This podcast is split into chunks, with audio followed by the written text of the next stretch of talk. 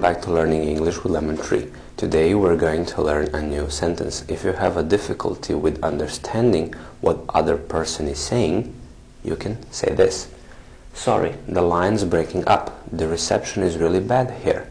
Sorry, the line is breaking up. The reception is really bad here. Sorry, the line's breaking up. The reception is really bad here. Sorry, the line's breaking up. The reception is really bad here. Breaking up. Breaking up. If the line is breaking up, it means that it is being interrupted and cannot work or operate well. Reception. Reception, that is another new word, and it means the quality of signals the phone receives. Reception. Reception.